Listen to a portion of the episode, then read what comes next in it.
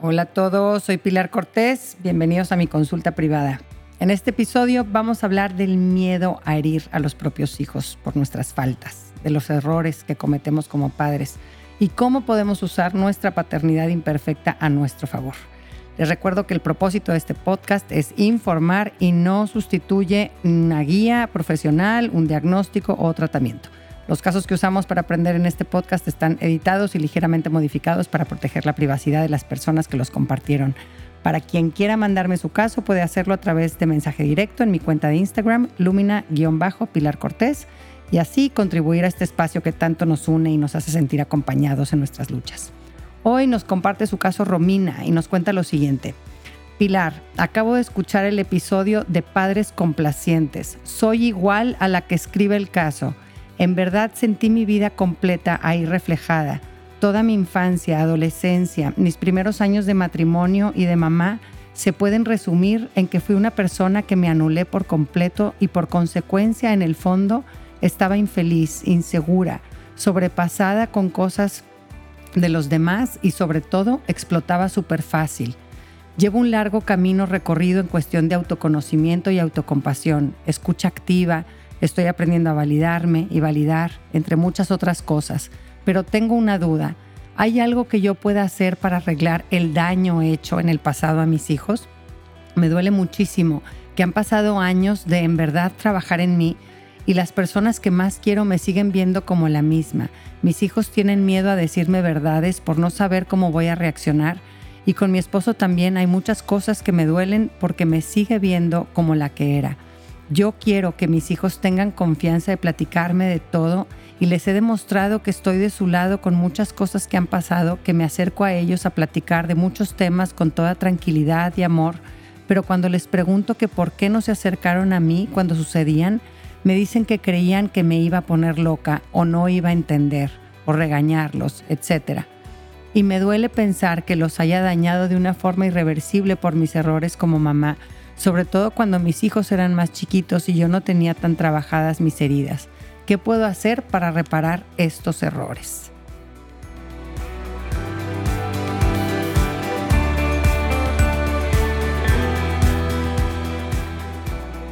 Muchas gracias, Romina, por compartirnos tu preocupación y exteriorizar lo que a muchos papás les atormenta en secreto. No estoy hiriendo a mis hijos por mis errores y dejando una huella negativa para su futuro. Se va a quedar dañado mi hijo por lo que hice o por lo que no hice. Y, y, creo que más hoy en día que hay tanta información sobre lo que necesitan los bebés y los niños, libros, cursos, podcasts, a veces esta información nos golpea como reclamo que viene a recriminarnos lo que nos faltó hacer, dónde fallamos, eso que se nos escapó y resulta que era súper importante. Y, la mayoría nos preocupamos en privado sobre nuestra calificación como papás, cómo hemos lastimado y seguiremos lastimando sin creer a nuestros hijos. Yo creo que pocas cosas nos provocan tanto dolor como ver a nuestros hijos sufrir y luego peor si es por algo que nosotros hicimos o dejamos de hacer, porque pues, son nuestro tesoro más preciado, ¿no? Y, es tan dolorosa esta culpa que muchos intentan enterrarla, esconderla, evadirla.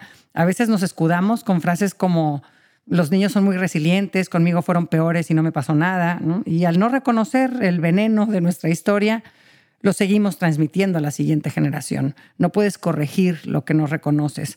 Eh, por lo que tú cuentas, Romina, no es tu caso, ¿no? Te has atrevido a mirar lo que te ha dolido de tu historia y has trabajado por cambiarlo y ser una mamá diferente a la que tú tuviste. Y te felicito por tener ese valor para aceptar lo doloroso de tu historia y querer darles a tus hijos algo mejor. Y si te fijas, dije algo mejor, no algo perfecto. Eh, esto lo veo mucho en los papás de ahora. Creo que este concepto inalcanzable de ser padres perfectos acecha con mucha fuerza esta generación de papás y nos provoca un miedo muy grande a equivocarnos con nuestros hijos y, esto nos estresa, nos provoca mucha ansiedad y, lo más gacho de todo es que nos puede arrebatar el gozo de la paternidad. Disfrutar a tu hijo es, es de lo más importante para él y para ti, pero para disfrutar se necesita paz y el perfeccionismo te la roba. Dices en tu mensaje, Romina, que te identificaste mucho con la descripción de los padres complacientes y este rasgo muchas veces está íntimamente ligado al perfeccionismo. Eh, de niño aprendí que tenía que hacer todo bien para que mi papá no se enojara, para que mi mamá no me rechazara, para que fluyan las cosas en mi casa, para no, no dar más lata. Eh, Y esto hace que crezca dentro de mí un juez durísimo, eh, que le da, me da de chicotazos cada vez que mi desempeño no es perfecto, ¿no? O sea, muy seguido. Y, y, luego también hay fuerzas externas que pueden acentuar más nuestro perfeccionismo. El que vivamos en una cultura materialista de apariencias, hipercompetitiva, individualista, eh, hace que pocas veces compartamos con otros papás cuando nos sentimos perdidos, fuera de control o estúpidos en nuestra labor de papás. Y la consecuencia es que creemos que a todos a nuestro alrededor la paternidad les fluye de maravilla. Pero a nadie le fluye la paternidad de maravilla. Y el que no le implica una preocupación y una lucha, o le vale madres o vive en la luna, ¿verdad? Este sufrir en silencio nuestras batallas y tropiezos como padres promueve este concepto enfermizo de la paternidad perfecta que tanto nos tortura. Y cuando hablo de heridas a grupos de padres de familia, muchos como que eh, parecen así como desconcertados cuando les explico que tanto ellos como sus hijos tienen en mayor o menor grado heridas en la infancia, de injusticia, de rechazo, de abandono, de vergüenza.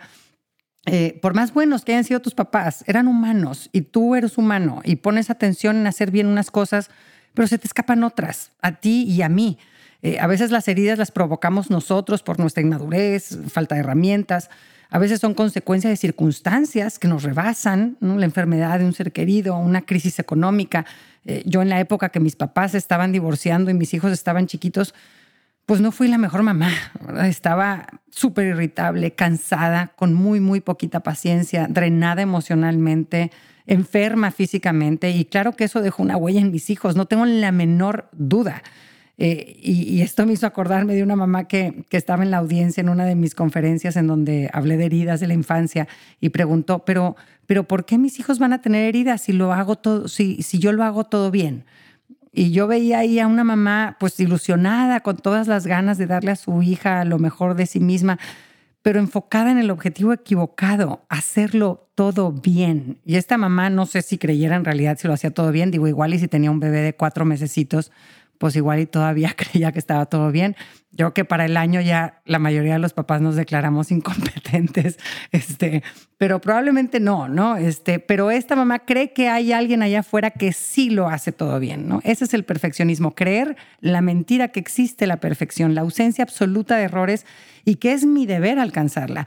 Es esta ilusión imposible de que se puede hacer todo bien. Y aquí hay que hacer una distinción entre perfeccionismo, que es tóxico, y buscar la excelencia, que es sano.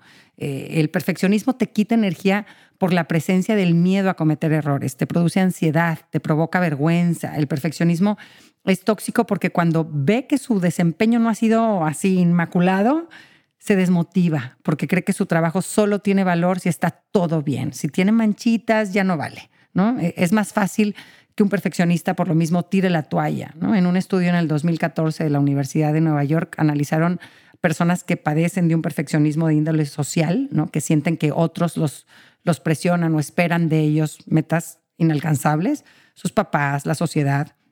Y se ha visto que estas personas tienen más pensamientos eh, eh, depresivos, sin esperanza, más estrés y, y, están en un mayor riesgo de lastimarse a sí mismos y suicidarse. No es un buen motor para alcanzar el éxito, el perfeccionismo.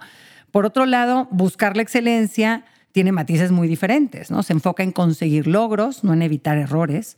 Eh, el que busca la excelencia quiere crecer, aprender, asumir retos que inevitablemente traen tropiezos, fallas, equivocaciones. El perfeccionista muchas veces evita retos y salir de su zona de confort para evitar equivocaciones.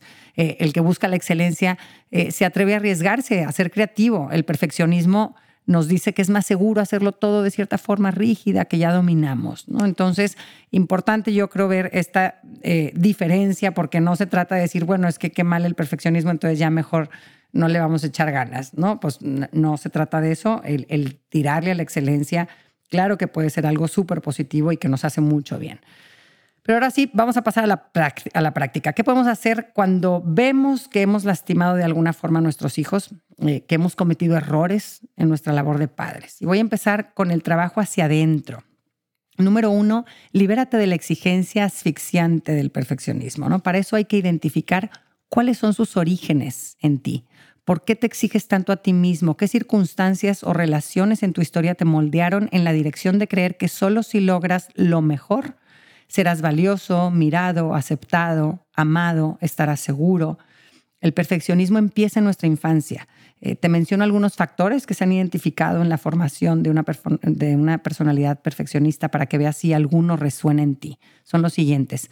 Miedo a decepcionar a otros, una personalidad complaciente, sentirnos inseguros o inadecuados socialmente, eh, una relación de apego inseguro en la infancia que nos lleva a juzgarnos con mucha dureza y nos hace escuchar una voz interior que nos dice, todavía no eres suficiente. Eh, tener un papá o una mamá con un comportamiento perfeccionista que expresa desprecio cuando los esfuerzos del niño no dan un resultado perfecto. Papá se enoja o me juzga si me equivoco, ¿no? Eh, por un lado te dice, lo importante es que aprendas, pero ¿por qué ese 8 no fue un 10? ¿no? Esos dos mensajes este, contradictorios. Así que identifica eh, las convicciones emocionales que derivan de esto, de, estas situaciones en tu infancia eh, qué convicciones hay detrás. Si me equivoco, eso significa que hay algo mal en mí, por ejemplo, es una convicción emocional destructiva. Y escucha qué te dice la voz interior del duro juez que, te apalea cuando ves que cometiste un error. Un error. Eh, ¿Qué te dice? Ya le arruinaste la vida a tu hijo, ¿por qué no puedes hacer las cosas bien? Eres una pésima mamá, tu hijo va a sufrir toda su vida por tu culpa, etcétera, etcétera, ¿no? y comprende que están ahí estas voces como un mecanismo de supervivencia ante un entorno eh, en el que no te sentías a salvo, ¿no? Este duro juez te está intentando proteger del enojo de mamá, de la indiferencia de papá, eh, de, el sentirte desprotegido en una sociedad, eh, pero su forma de hacerlo es muy primitiva, es infantil, son mensajes que lejos de motivarte a dar lo mejor de ti, te siembran miedo y te llenan de angustia. Número dos, perdónate y vive tu paternidad libre de culpas tóxicas te puede ayudar a hacer una meditación del perdón a mi yo del pasado, que es padrísimo este ejercicio. Dedica unos minutitos a solas, respira profundo y escoge una memoria que tengas con tus hijos o con tu pareja donde hayas explotado, reaccionado de una forma muy hiriente, ¿no? donde lo hayas hecho todo mal. Ya sé que no es agradable recordarte así, pero es importante que tengas el valor de hacerlo para hacer las paces con tu yo del pasado eh, mirarte ahí metiendo la pata en grande, lastimando a los que más quieres, eh, con todos tus defectos, pero también con todo tu bagaje, con la ceguera que te provocaban tus heridas, con el dolor que venías cargando por las carencias de tu propia historia. Mira tus ganas frustradas de amar y ser una buena mamá y, el sufrimiento que esto te provoca. Y empieza a hablarte con empatía y compasión. Te puedes decir algo así como, entiendo que esto es muy difícil para ti, estás intentando dar algo que no recibiste y, a veces por eso te sientes perdida. Te comprendo que hayas fallado y, y te perdono porque sé que hiciste lo que pudiste. Ahora yo tengo más herramientas que me están permitiendo manejar mejor estas situaciones. Vamos a salir adelante. Tu esfuerzo por mejorar se está viendo reflejado en ti y en tu familia. Esto es muy importante que lo hagas porque tu hijo a tu hijo no le hace bien tener una mamá que viva sintiéndose culpable o, reprochándose sus errores como mamá. Lo único que quiere tu hijo es que se le escuche y se le valide cómo se sintió por lo que hiciste o por lo que no hiciste y ver que te interesa aprender y seguir creciendo. Cuando educamos con culpa a nuestros hijos, les mandamos un mensaje de que son víctimas, pobrecitas, defectuosas por nuestra culpa y eso no les ayuda definitivamente a su autoestima ni a su resiliencia. Así que cada vez que te vuelvas a equivocar, atiende tu culpa, reconoce lo que hiciste mal, repara con mucha sencillez, pide perdón, perdónate, pon los medios para cambiar y adiós culpa. Cuando hacemos algo que hiere a los, a, los que más amamos, esto es una señal de que algo en nosotros necesita ser sanado. No es momento para flagelarnos, sino para comprendernos, mirarnos con compasión y crecer. Brené Brown tiene un libro precioso que se llama The Gifts of Imperfect Parenting los dones de una paternidad imperfecta, eh, en donde dice, dice, con nuestra capacidad de abrazar nuestra imperfección, enseñamos a nuestros hijos la compasión para amarse a sí mismos y a otros. ¿no? Es una belleza de libro, se los recomiendo mucho. Qué lección tan importante, ¿a poco no? Número tres, mírate a la luz de tu herencia emocional. A medida que te vas más para atrás en la historia, la paternidad era cada vez más dura y negligente, ¿no? Y esto es cierto en la mayoría de las culturas alrededor del mundo, ¿no? Reflexiona sobre la infancia de tus papás, de tus abuelos, tus bisabuelos, tatarabuelos. Esa es tu herencia emocional, lo que traes cargando, lo que te toca sanar y mejorar. y, echar un vistazo a la evolución de la paternidad a lo largo de las generaciones nos puede ayudar a mirarnos desde una perspectiva, creo yo, más justa, más realista y optimista, ¿no? Porque seguramente, Romina, verás en ti a una madre mucho más consciente, informada y evolucionada que las mamás que te precedieron en tu árbol genealógico. Mm, eso es tu mérito y es suficiente. Eh, reconoce y celebra todos tus aciertos en el camino de la maternidad.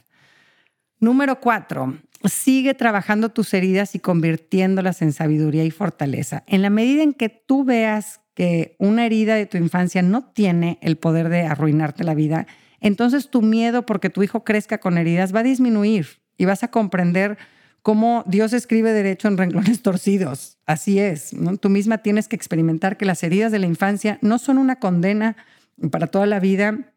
Eh, y, cómo son también parte de una historia hermosa, de lucha, de aprendizaje, de mucho orgullo. Eh, no somos mejores padres por la calidad en, los consejos que recibimos ni por la información que tenemos. Lo que nos transforma en nuestra relación con nuestros hijos es nuestro trabajo interior, nuestra voluntad por aprender de nuestra propia historia, de sanarla y de hacer las cosas diferente.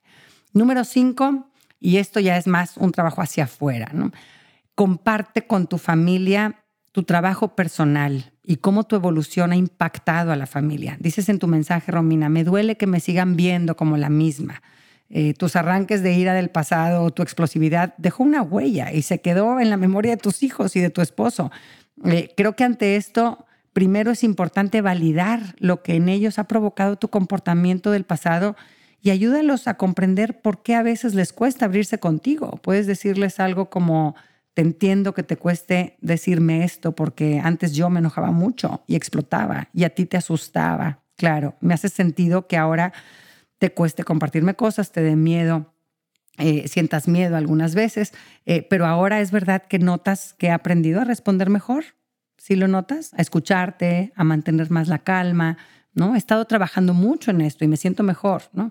Ayúdalos a hilar su historia con, su mamá, que les haga sentido, que no sea algo que los confunde, ¿no? ¿Qué le pasó a mi mamá si ella es bien gritona, está fingiendo y de repente otra vez va a explotar el volcán, ¿no? Entonces cuéntales que en efecto antes hacías muchas cosas mal, pero que has ido a terapia, que has hecho talleres, que has leído libros, que te han ayudado a comprenderte mejor para manejarte mejor. Es verdad que esas memorias de tu explosividad en el pasado no se pueden borrar, pero tampoco las necesitas borrar. Este, les vas a dar un significado diferente, ¿no? Son parte muy importante de una lección de resiliencia que les estás dando a tus hijos. Eh, solo necesitas hacer lo que estás haciendo ahora, poco a poco en el día a día, ir construyendo una continuación a esa historia donde hay avances. Eh, tú sabes que no eres la misma de antes. Sigues fallando, sigues equivocándote, pero mucho menos que antes. Es importante que tú lo veas y que se los hagas ver a tu pareja y a tus hijos. Estoy segura de que estás sembrando memorias diferentes de una mejor regulación emocional, de escucha empática. Y con esas nuevas memorias les estás dando evidencia a tus hijos de que la gente puede cambiar, de que estamos aquí para evolucionar y que si mamá pudo hacerlo, entonces ellos también van a poder hacerlo. Que a tus hijos les enseñes eso, que, que, vean que los errores que cometieron sus abuelos contigo han sido para ti un brincolín que te ha impulsado a construir una vida llena de satisfacciones, ¿no? Que tus hijos sepan que los papás que están teniendo no son perfectos, pero que ellos, cuando sean adultos y capitanes de su propio barco, van a poder sanar y compensar lo que los haya herido y lo que les haya faltado en su infancia, así como lo hizo mamá o papá. Número seis, apóyate en tu tribu. No esperes a ser tú la que le dé todo a tus hijos. El perfeccionista se centra en sí mismo y en que su trabajo lo haga perfecto. Y muchas veces se le olvida que la paternidad es un trabajo en equipo, eh, donde el apoyo de los demás es básico.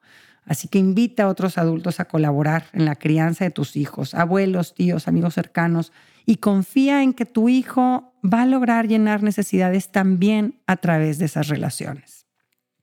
Muchas gracias por escucharme. Invito a todos los papás a redefinir el concepto de ser un buen padre y ver que no se trata de cuántas veces hacemos las cosas bien con nuestros hijos o no equivocarse con los hijos. Ser un buen padre requiere la voluntad de reconocer nuestros errores y limitaciones abiertamente, con empatía y ser suficientemente humildes para pedir perdón cuando sea necesario, manteniendo un compromiso por seguir aprendiendo, sanando y creciendo. Te deseo que en vez de enfocarte en no equivocarte, te enfoques en cada día amar un poquito mejor. Un abrazo a todos.